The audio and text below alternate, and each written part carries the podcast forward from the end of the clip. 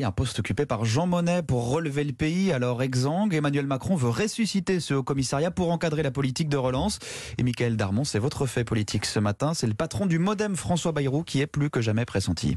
Et oui, parce qu'au fond, euh, eh bien François Bayrou veut un poste à la mesure de son ego. En clair, il pose aussi ses conditions. Il ne veut pas avoir de compte à rendre à une autre personne qu'au président de la République. Pas question pour lui d'obéir à Jean Castex, le Premier ministre. Donc, il veut être directement rattaché à pour euh, ce supposé euh, donc euh, poste de, de, commissaire au plan. Et puis il veut également donc tout simplement pouvoir être resté maire de Pau.